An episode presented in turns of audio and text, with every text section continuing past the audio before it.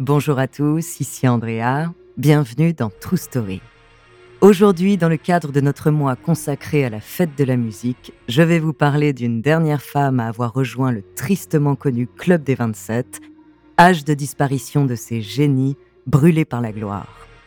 Elle est la dernière diva soul qu'on ait connue dans les années 2000. Son nom, Amy Winehouse. Du génie artistique à sa destruction physique. Découvrez sa true story.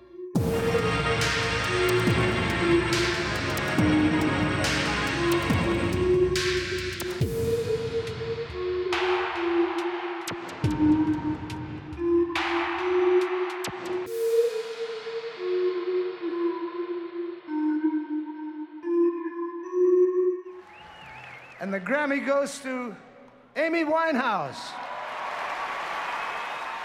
12 millions d'albums vendus dans le monde entier, 5 Grammy Awards, des interprétations bouleversantes, il est certain que la scène musicale mondiale ne se remet pas de l'absence d'Amy Winehouse. Et ce n'est pas sa disparition qui fait d'elle une icône, mais son talent et sa voix irrésistible. On la regrette encore aujourd'hui quand on sait qu'elle s'apprêtait à collaborer avec les plus grands musiciens. Soul, jazz, hip-hop, ses influences, elle les dès son plus jeune âge. Son père chante du Sinatra, la musique des crooners est un fond sonore permanent chez elle. Dans sa banlieue middle class du nord de Londres, elle vit avec son grand frère, Alex, et sa mère, Janice. Son père, Mitch, habite à quelques mètres. Les parents ont beau avoir divorcé, le papa conserve une relation très privilégiée avec la petite Amy. Amy dans la maison est une tornade. Hurricane Amy, comme la surnomme sa mère. Elle aussi entre grande joie et grosse colère, entre jeux de petite fille avec ses poissons rouges Lennon et McCartney, et le chant avec une voix de diva qu'elle a déjà. Quand à la fête de l'école, elle interprète Ironic, le tube d'Alanis Morissette, tout le monde est subjugué. Ce jour-là, tous les parents vont voir Mitch et Janice pour les convaincre que leur fille doit faire quelque chose de ce talent fou. Fou et inné d'ailleurs puisque la musique, c'est toute seule dans sa chambre qu'elle l'apprend. Avec les disques de Dinah Washington pour ses vibes et de Billie Holiday pour son sens du rythme. Alors tout naturellement, dès l'âge de 10 ans, elle monte un groupe avec son amie d'enfance Juliette Ashby, les Sweet and Sour. Elles prennent leur projet très au sérieux et même si elles n'ont pas fait d'album, ce premier pas a forcément influencé la carrière d'Amy.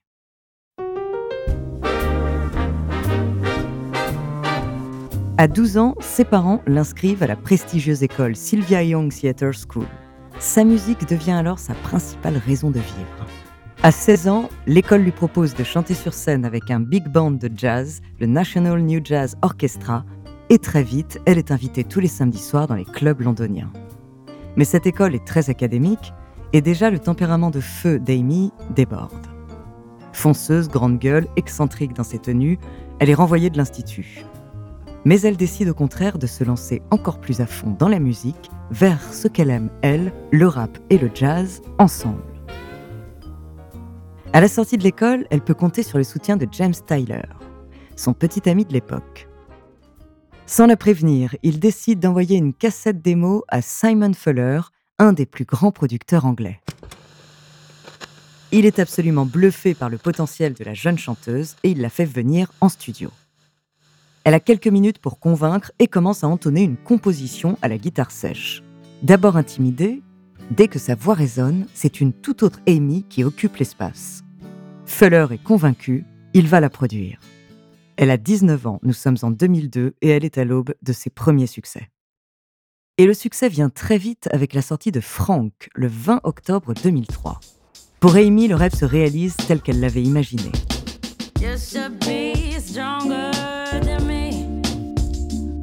Le disque lui ressemble, à la fois jazz, rhythm and blues et moderne.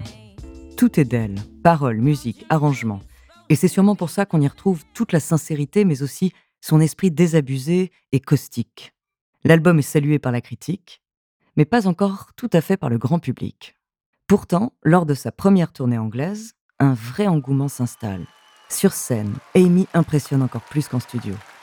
Cette jeune femme à la fois rétro et si moderne fascine.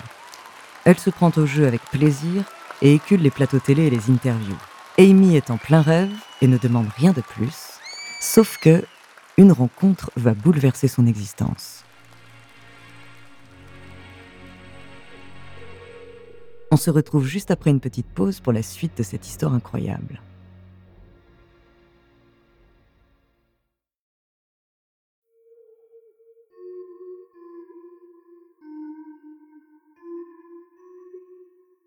Cette rencontre, c'est avec Blake Fielder Civil. Il est réalisateur de clips. Elle le rencontre sur un plateau début 2005 et c'est le coup de foudre. C'est l'homme de sa vie, elle le sait. Et à partir de ce jour, tout ce qu'elle fait, c'est pour lui.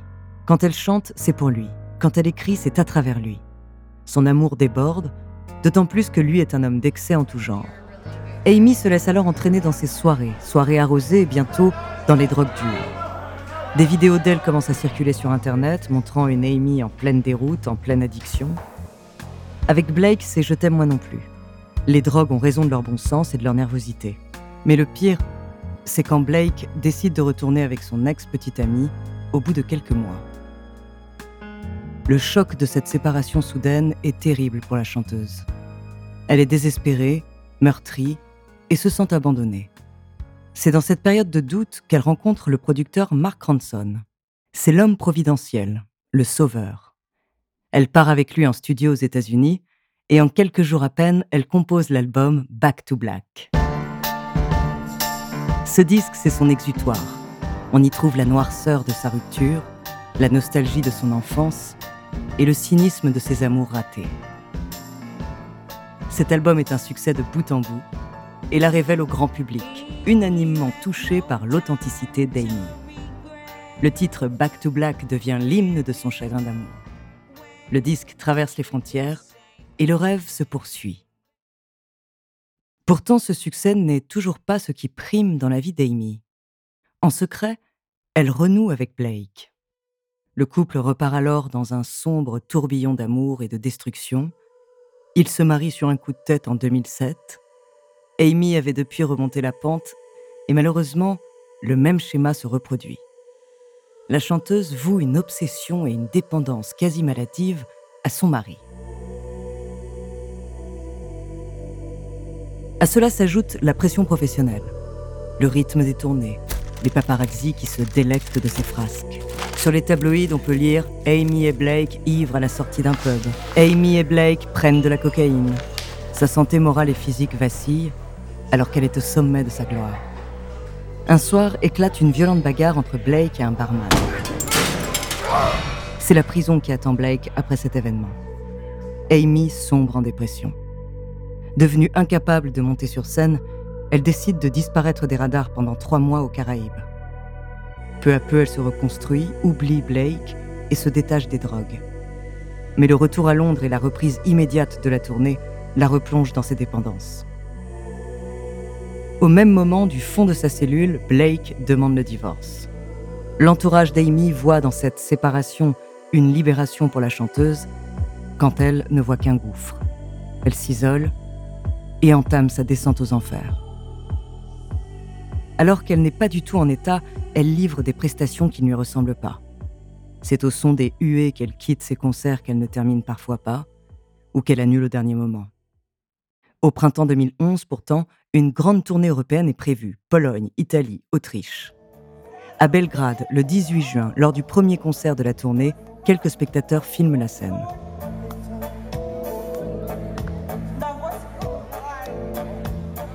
Amy ne parvient pas à dissimuler son état. Elle a la voix cassée, le pas chancelant, les yeux hagards. Elle ne se souvient plus de ses paroles et tire en permanence sur sa mini-jupe, mal à l'aise. Suite à cet unique concert, la tournée est annulée. Mais Amy veut réagir, s'en tirer, chanter à nouveau et vivre. Elle entame donc une période d'abstinence totale. Elle a tenu trois semaines. Le 20 juillet, elle sort de son appartement de Camden Town, son quartier adoré de Londres, pour écouter le concert de sa filleule, Dionne Brownfield, sa petite protégée. Après le show, elle ne peut pas résister et enchaîne les rasades de gin et de Red Bull. Puis elle retourne s'enfermer chez elle. Sa mère passe le lendemain et la trouve un peu perdue, mais cet état lui était si commun. Son médecin vient aussi lui rendre visite, il la trouve pompette et lui donne quelques cachets pour combattre l'anxiété. Et la nuit qui approche, elle la passe à nouveau seule, avec ses bouteilles. Lors de cette dernière nuit, Elle boit sans s'arrêter. Elle écrit un SMS de détresse à son amie Christiane Marr. Je serai là pour toujours. Et toi? Il est 3 heures du matin, la nuit du 22 au 23 juillet 2011. Elle s'endort, abrutie par la boisson, avec deux bouteilles de vodka sur le sol. Le lendemain matin, vers 10 heures, son garde du corps la trouve toujours endormie, mais il ne s'inquiète pas car elle en a connu des gueules de bois. Et en début d'après-midi, il remonte dans sa chambre, soudain inquiet de son silence. Amy? Pas de réponse. Il ouvre la porte et s'approche d'elle. Amy? Il découvre la chanteuse inanimée dans ses draps. C'est une dose énorme d'alcool qui l'a plongée dans ce coma mortel. Elle avait 27 ans. Tout un pays est en deuil. Le monde entier même. Des milliers de personnes viennent alors se recueillir devant sa porte. Des fleurs, des lettres, des dessins inondent les trottoirs. L'enfant prodige s'est écroulé. Ce qui la fera vivre encore, ce sont ses albums, notamment celui posthume, Lioness, Hidden Treasures, constitué d'originaux et de reprises. Sa vie fut aussi brève que ses angoisses furent insondables. Un long suicide entrecoupé de moments furtifs de joie et de réussite fulgurante.